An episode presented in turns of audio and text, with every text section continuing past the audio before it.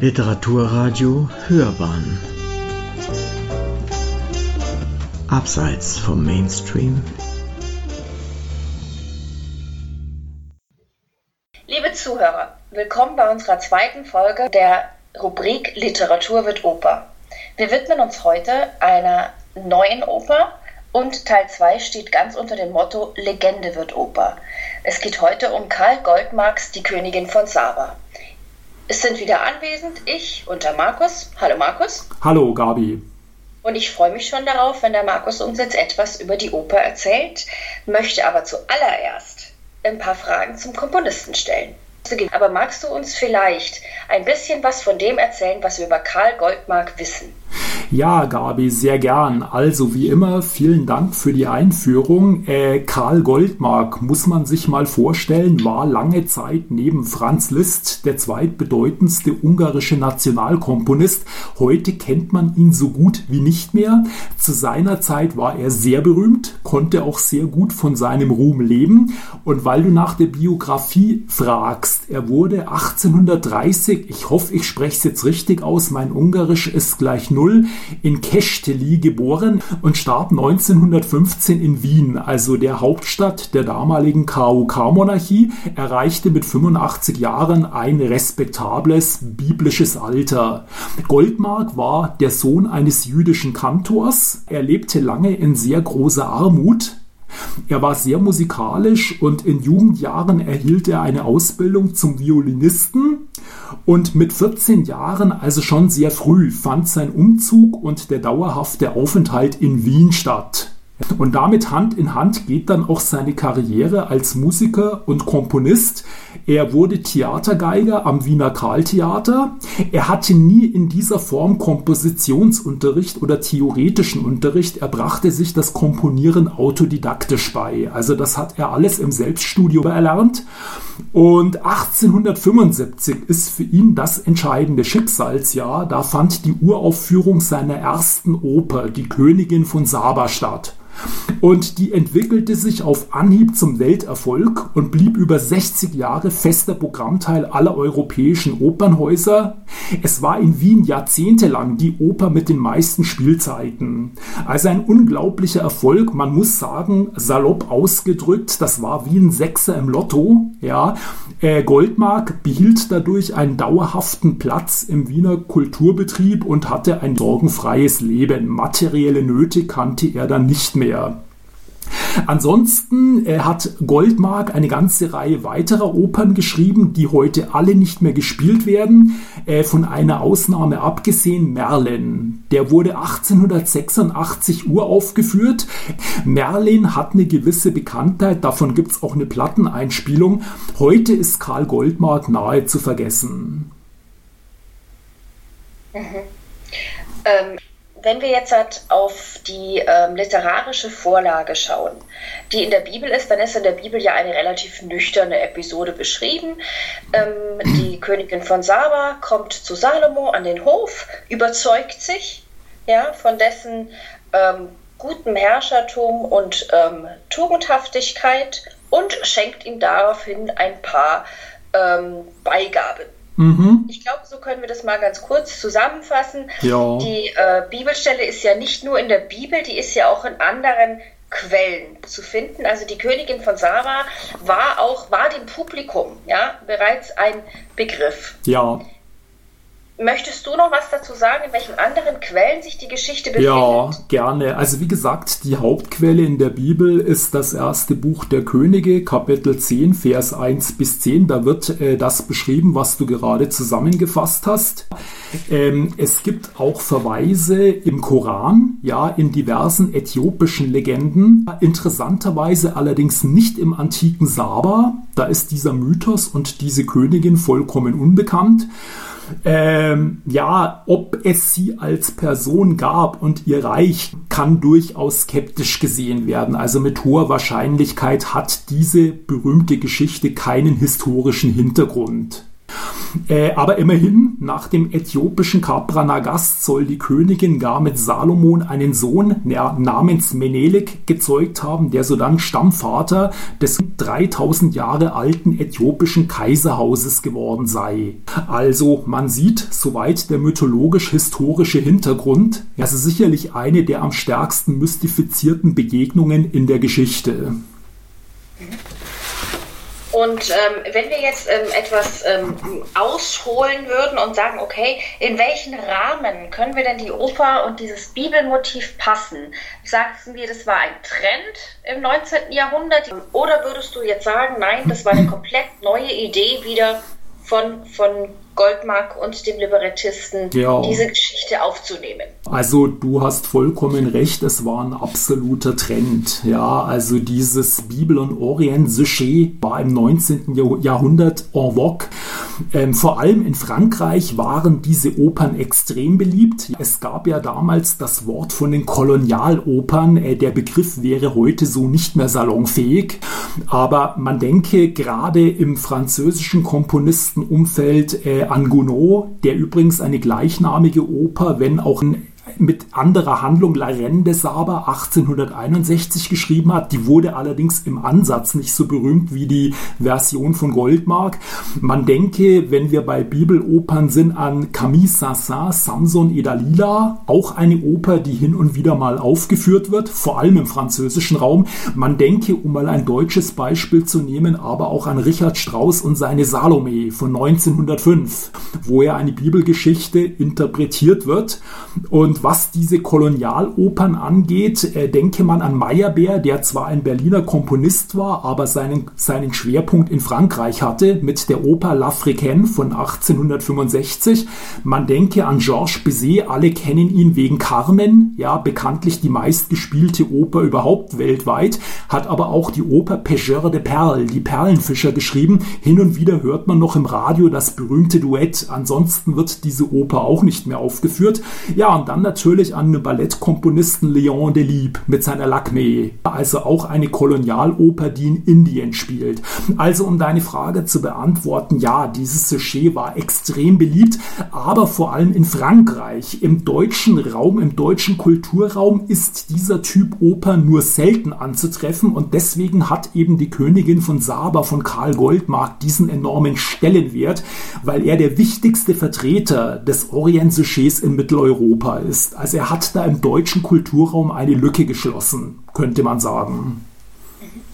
Was mir jetzt noch besonders wichtig ist, ist, dass ich unseren Zuhörern ähm, mitteile, weil die, die Oper ist keine bekannte Oper. Es ist wirklich einer der Schätze, die wir herausgezogen haben, um sie in unserer Reihe vorzustellen. Ausgegraben. Genau, tief mussten wir graben, um äh, die Oper zum Leben zu erwecken. Oder ähm, die Geschichte, die eigentlich in der Oper dann, die ich gleich noch mal ein bisschen schildern möchte, die eigentlich in der Oper gezeigt wird, ist vollkommen abge abgekettet von der, von der Bibelgeschichte. Ja? Ja. Man hat nur Namen quasi, also im Grunde genommen hat man den Namen übernommen von Salomon und von Saba und hat daraus irgendeine Geschichte gemacht. War das üblich zur damaligen Zeit, dass eigentlich eine Historie oder eine literarische Vorlage, dass da nur etwas herausgepickt wurde. Man hat dann eine Oper daraus gemacht und eine neue Geschichte im Grunde genommen und hat die Namen fast nur als, als Marke verwendet, um die Oper berühmt zu machen? Oder würdest du darin sagen, okay, das ist wieder einer der Besonderheiten dieser Oper selbst? Ja, ähm, also es ist so, ähm, ganz allgemein kann ich das nicht sagen. Äh, ich kenne da nicht alle Libretti der Zeit, aber ich sag mal, künstlerische Freiheit hat natürlich schon eine große Rolle gespielt. Und der Grund, warum jetzt diese Geschichte bei Goldmark äh, so sehr von der biblischen Vorlage abweicht, ist zum einen darin zu suchen, dass ja die Bibel eigentlich nicht sehr viel hergibt. Man hat nur diesen ja. Besuch, genau, ja. und kann das wunderbar interpretieren. Äh, bei Gounod mit seiner Vorläuferoper, äh, da ist es eher eine süßlich sentimentale Liebesgeschichte. Äh, ähm, Goldmark und Mosenthal haben sich dann eher auf diesen dämonischen Teil einer Königin der Nacht kapriziert, ja. Aber um deine Frage zu beantworten, nein, es gab da eigentlich keine konkreten Vorlagen. Ich denke, es ist der Interpretierbarkeit dieser Bibelgeschichte, die ja uralt ist, geschuldet. Ähm, ich würde jetzt eigentlich ganz gern die Geschichte von unserer Oper etwas erzählen. Warum? Weil sie einfach nicht vielen Leuten bekannt ist und weil sie ja auch keine literarische Vorlage hat. Die Oper ist geschrieben in vier Akten. Die wichtigsten Personen sind die Königin von Saba selbst natürlich, König Salomon, Sulamit, was die Tochter des Hohepriesters ist, und ein sehr begehrter junger Mann namens Assad. Assad ist auch Diener am Hofe von König Salomon. Der erste Akt spielt am Hof von König von Salomon. Der Palast ist geschmückt und die Ankunft der Königin von Saba wird erwartet. Auch unsere Sulamit hat großen Grund zu feiern. Sie darf nämlich nun endlich ihren Assad heiraten. Assad selbst ist auf der Reise, da er die Königin von Saba auf halbem Wege abholen sollte und geleiten sollte zum Hof von König Salomon. Als erstes kommt Assad an Hof und ist vollkommen durcheinander. Er sieht Sulamit, sie fallen sich nicht in die Arme, beziehungsweise sie möchte ihm in die Arme fallen, aber Assad ist vollkommen durcheinander. Man erfährt dann auch sehr schnell den Grund, warum er so durcheinander ist. Er hat doch glatt auf seiner Reise eine andere Frau getroffen. Und diese andere Frau ist mehr eine Erscheinung gewesen. Der König wiegelt das Ganze etwas ab und bestimmt, dass am nächsten Tag geheiratet werden soll und versucht damit die Flausen von Assad diesem aus dem Kopf zu treiben. Assad ist kurz einsichtig und erklärt, dass er am nächsten Tag heiraten wird und die Treue seiner Braut halten wird. Und just in dem Moment kommt unsere Königin von Saba. Assad sieht diese und merkt, dass seine Erscheinung, die er hatte, nicht irgendeine Frau war, sondern genau diese Königin. Er möchte zu ihr hin, aber die Königin von Saba gibt vor, ihn nicht zu kennen. Assad ist traurig. Salomon versucht wieder ein Machtwort zu sprechen und gibt an, dass morgen die Hochzeit zwischen Sulamit und Assad stattfinden wird. Und damit endet auch schon der erste Satz unserer Oper. Der zweite Akt beginnt und zeigt die Königin von Saba auf ihrem Balkon, in dem sie nachdenkt und sie ist unglaublich eifersüchtig auf Sulamit und sie möchte nicht, dass Sulamit Assad heiratet. Dann lässt sie eine Dienerin nach Assad schicken. Assad kommt und Assad hat Angst. Er versteht nicht, warum die Königin ihn verleugnet hat. Und die Königin braucht etwas Überzeugungskraft, aber leider, da fällt unser Assad wieder auf sie rein und die Szene endet mit Assads Worten Halt ein, du darfst nicht gehen. Und die Königin antwortet ihm Gedenke mein, auf Wiedersehen. Dann kommt es nochmal zu einem Szenenwechsel. Wir sind am nächsten Tag, die Hochzeit findet statt und Assad möchte auch tatsächlich Sulamit heiraten und da kommt wieder die Königin dazwischen. Assad sieht sie, wirft den Ring weg, will sich ihr an den Hals werfen und sie verleugnet wieder, ihn zu kennen. Salomon selbst schützt Assad noch vor der Menge, aber trotzdem nimmt ihn die Tempelwache fest. Der zweite Akt endet, der dritte Akt beginnt. Assad ist wegen Tempelschändung zum Tode verurteilt worden und sowohl die Königin von Saba als auch Sulamit versuchen, ein gutes Wort einzulegen. Die Königin von Saba versucht, dass er mitreisen darf, Assad, also dass sie Assad mitnehmen darf an ihren Hof und Sulamit versucht nur, die Todesstrafe in Verbannung umzuwandeln. Der König gibt dem Wunsch von Sulamit statt und die Todesstrafe wird in Verbannung umgewandelt. Dann kommt auch schon der vierte und letzte Akt. Wir befinden uns in der Wüste und die Königin von Saba ist ihrem geliebten Assad gefolgt, aber Assad will nichts mehr mit ihr zu tun haben. Er traut ihr nicht mehr und so geht auch diese Szene wieder zu Ende und die Königin verschwindet. Und ganz zum Schluss kommt noch einmal Sulamit. Sulamit und Assad fallen sich in die Arme und besingen ihr Liebesglück. Aber es ist ein letztes Abschiednehmen, weil beide in der Verbannung den Liebestod sterben. Ja, so viel zur Handlung. Die Geschichte jetzt nochmal, ähm, wurde die dann von äh, Salomon, Hermann Ritter von Mosenthal, also dem Librettisten, mhm. erfunden oder glaubst du, es ähm, Goldmark war es selber? Der ähm, diese Geschichte sich ausgedacht hat. Wie glaubst du, ist sie entstanden, oder? Das ist nicht sogar? so ganz geklärt. Also ich denke, dass der Einfluss von Goldmark größer war, als man immer so glaubt. Die Inspiration ist eigentlich ganz witzig. Die kam durch eine flüchtige Bemerkung des Chefregisseurs der Wiener Hofoper über Goldmarks Lieblingsschülerin, die den Namen Caroline Bettelheim hatte.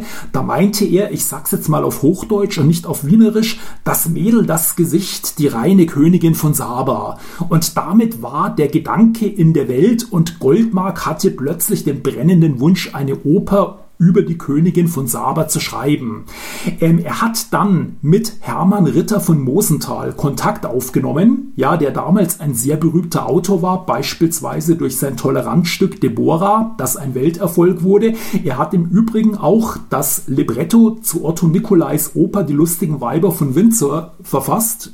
Und es gab zwischen den Komponisten wie dem Librettisten äh, durchaus Streit. Also Goldmark scheint doch einige Male auf das Libretto Libretto Einfluss genommen zu haben. Aber um deine Frage zu beantworten, ja, das ist im Wesentlichen die Schöpfung von Hermann Ritter von Mosenthal, der dieses Libretto geschrieben hat. Und es ist vielleicht auch so, wenn man jetzt sich den Text heute anguckt, dann wirkt er natürlich schon etwas altbacken. Man sieht, Mosenthal hat sich stark an der Sprache des Alten Testaments, äh, der Sprache der Lyrik, der Psalmen und Sprüche Salomos angelehnt. Das liegt natürlich in der Natur der Sache. Es erinnert teilweise ein bisschen an Oratorium mit vielen Gebets- und Tempelszenen, wirkt also aus heutiger Perspektive etwas schwülstig und überladen. Mag auch der Grund sein, dass bei einem Publikum, das ja inzwischen immer agnostischer wird, die Oper vielleicht heute auch einfach schwieriger läuft als zu damaligen Zeiten. Ja, genau, so viel zum Text äh, und zu Ritter von Mosenthal, dem Librettisten. Also der, ähm, das ist ja das erste Werk ähm, von Goldmark mhm. und somit auch die erste Co-Produktion und die einzige Co-Produktion von ihm gemeinsam mit dem Herrn Mosenthal. Ja. Die Musik ähm, hat ja unfassbar viel Zeit gekostet. Er hat wahnsinnig lange daran gearbeitet. Mhm. Es ist seine erste Oper und er hat, ähm, ich glaube, vier, fünf Jahre hat er nichts anderes, also auch noch andere Sachen, aber er war immer wieder mit seiner Oper beschäftigt. ähm, willst du zu der Musik auch was sagen? Ja, gerne. Also zunächst mal ja, vier Jahre hat er daran gearbeitet. Das war relativ lang, noch länger war aber die Zeit bis zur Uraufführung. Da musste er nämlich noch fünf Jahre den Durchmarsch durch alle Institutionen machen, bis die Oper dann endlich in Wien uraufgeführt wurde.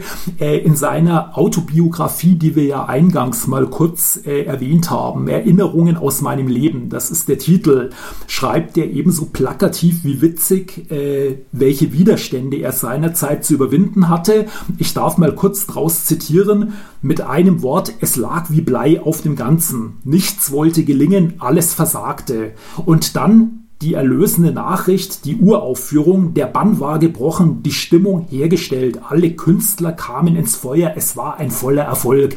Ich gehe mal davon aus, das war der schönste Tag, die schönste Nacht in seinem Leben. Ja, dort hatte er seinen Durchbruch an diesem Abend mit diesem glanzvollen Erfolg. Aber zur Musik, denn das war ja deine Frage. Äh, was auffällt, äh, Goldmark war wie gesagt Autodidakt. Er hat sich in endloser Fleißarbeit alles selber beigebracht und so schön die Oper ist, sie ist nicht durchkomponiert, wie man das bei anderen Komponisten, man denke an Wagner, an Richard Strauss und an Verdi, kennt. Sie stellt musikalisch quasi ein Baukastensystem aus vielen Einzelstücken dar und hin und wieder spürt man auch so ein bisschen die Lücken, Spalten und Brüche. Äh, das wird dadurch kompensiert, dass die Einzelstücke wunderschön sind. Also man sieht so richtig, da gibt es die Ouvertüre, da gibt es die Chöre, dann die Arien, die Zwischenspiele und die Balletteinlagen. Aber es fehlt eben das, was man ja bei Wagner die unendliche Melodie nannte, die sich dann also von der Ouvertüre bis ganz zum Schlussakt durchzieht. Das ist bei Goldmark nicht so. Viele dieser Einzelstücke sind äußerst reizvoll und waren zu ihrer Zeit weltberühmt. Also man denke an die Romanze des Assad, die heute hin und wieder, aber doch selten gespielt wird, die Nachtmusik, den Bienentanz, sehr auffallend ist bei dieser Oper, dass sie in ganz eigenartigen, dunklen Klangfarben schwelgt. Also ja, ein sehr interessantes, ja vielleicht auch durch den Text und dieses biblisch-orientalische Sujet wird also auch in der Musik dieses exotische ausgedrückt und musikalische Einflüsse, da sieht man an erster Stelle Meyerbeer, dessen Kompositionsstil stark auf Goldmark eingewirkt hat, auch Mendelssohn, aber auch Schubert und Wagner, vor allem der Tannhäuser da sieht man sehr stark die Einflüsse. Ich sag mal, von der Klangfarbe her, ich fand sie sehr glanzvoll. Ich würde sagen, es war eine, also ich habe es so als realistischen Glanz empfunden. Mhm. Und ich kann mir vorstellen, wir wollen ja am Schluss dann auch noch einen Appell an die Bayerische Staatsoper richten, dass diese sie aufführen. Ja, ich könnte mir vorstellen, die würden das ganz toll hinbekommen, ähm, weil der Oper liegt wieder eines inne, das ja bei unseren ähm, verschwundenen Opern oft ist. Sie war unglaublich berühmt und war ein Erfolg. Er konnte davon, wir haben vorher schon gesagt, er konnte davon leben. Und dann irgendwann mal gab es ähm, keine Aufführungen mehr. Das hat mhm. in den 30ern einfach aufgehört. Ja. Ähm, wenn du, wenn du Lust hast, könntest du vielleicht noch was dazu erzählen, was wohl an dem Wahnsinnserfolg der Oper ausgemacht, mhm. den Wahnsinnserfolg der Oper ausgemacht hat und warum sie dann plötzlich so nahezu verschwunden ist. Ja, ja, äh, vielleicht zum Erfolg, der hat sich ja nicht nur auf Europa beschränkt, also zum Beispiel in Italien war sie unglaublich beliebt, ja, war sie auch jahrzehntelang eine der meistgespielten Opern. Äh, sie lief übrigens auch sehr gut in Nord- und Südamerika, in New York hat Toskani das muss man sich mal vorstellen, damals der berühmteste Dirigent überhaupt weltweit, hat damals in der Met die Königin von Saba aufgeführt und die Partie des Assad war eine geschätzte Rolle von Caruso. Also die Oper war ganz oben dabei. Ja, sie wird heute in den modernen Opernführern nicht mehr erwähnt. Einer der Gründe ist sicherlich die Machtergreifung der Nazis. 1933 verschwanden automatisch jüdische Komponisten von den Spielplänen. Da war natürlich Goldmark gleich mit dabei. Und ab 1936, nach dem sogenannten Anschluss, war natürlich auch Österreich davon betroffen. Auch hier verschwand er von der Bühne.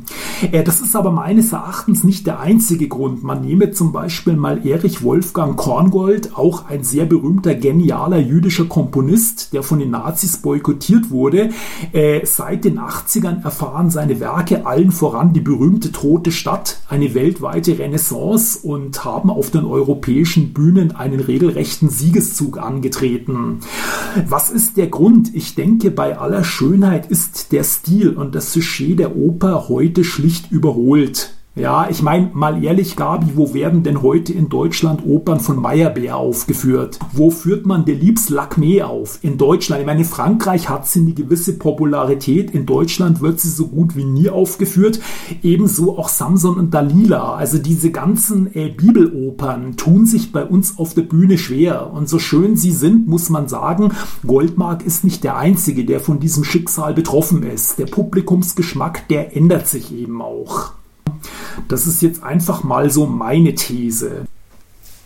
Trotz allem muss man sagen, wir haben ja großes Glück. Die Oper ist ja nicht ganz komplett vergessen und nie wieder aufgeführt worden, sondern es gab ja ein paar Aufführungen. Unter anderem wurde sie ja in Dortmund, in Mannheim und das im Übrigen alles so die letzten 20 Jahre aufgeführt. Und ich glaube, du hast sie auch gesehen, wenn ich mich nicht täusche. Mhm. Magst du uns erzählen darüber? Genau, äh, sehr gerne. 2015 wurde sie in Freiburg aufgeführt. Ich war bei dieser Freiburger Aufführung und äh, diese Aufführung machte bundesweit tiefen Eindruck. Also zum einen wurde sie sehr engagiert mit sehr guten Sängern aufgeführt. Die Inszenierung fand ich gut, sehr interessante und lustige politische und satirische Anspielungen. Und es gibt hiervon auch eine eigenständige CD-Einspielung, die man überall kriegen kann, auch streamen kann. Ja, lange Zeit, jahrzehntelang gab es nur eine ungarische Einspielung. Jetzt gibt es aber auch die Einspielung der Freiburger Aufführung, die ich nur jedem interessierten Hörer ans Herz legen kann. Also man sieht in der Asche glimmen Funken der Hoffnung, dass diese Oper doch nicht ganz vergessen ist. Ähm, ich würde sie einfach selber gerne sehen, weil ähm, mir die Musik sehr gut gefällt, die ich jetzt gehört habe. Und ähm, bei unserem nächsten ist halt nochmal die Bayerische Staatsoper, die ja auch ein fantastisches Programm hat. Und ich hätte so den Eindruck, wenn die die Oper inszenieren würden, würde ich mich sehr freuen. Und ich denke, es ist wirklich eine gute Oper für Einsteiger. Sie ist deutsch, sie kann locker vor Kindern gespielt werden. Die Geschichte ist ja plausibel und nicht zu grausam. Genauso ist es so, dass die ähm, Abo Kundschaft der Bayerischen Staatsoper dadurch nicht verprellt wird und dennoch ähm, erweitert sie wieder das Repertoire des 19. Jahrhunderts. Mhm, genau, und außerdem vielleicht als Schlusswort würde einem einstmals sehr berühmten Komponisten späte Gerechtigkeit widerfahren. Erneute Gerechtigkeit. Genau, genau. Immer wieder Gerechtigkeit, weil zu mhm. seinen Lebzeiten, Gott sei Dank, hat er diese ja Ja, zum Glück. Gut, dann äh, danke für deine Schilderungen, Markus, und danke für deine vielen, vielen ähm, interessanten Aspekte der Oper. Und ich denke, dass auch unsere Zuhörer jetzt ein bisschen ähm, auf den Geschmack gekommen sind. Ja, ich bedanke mich ganz herzlich.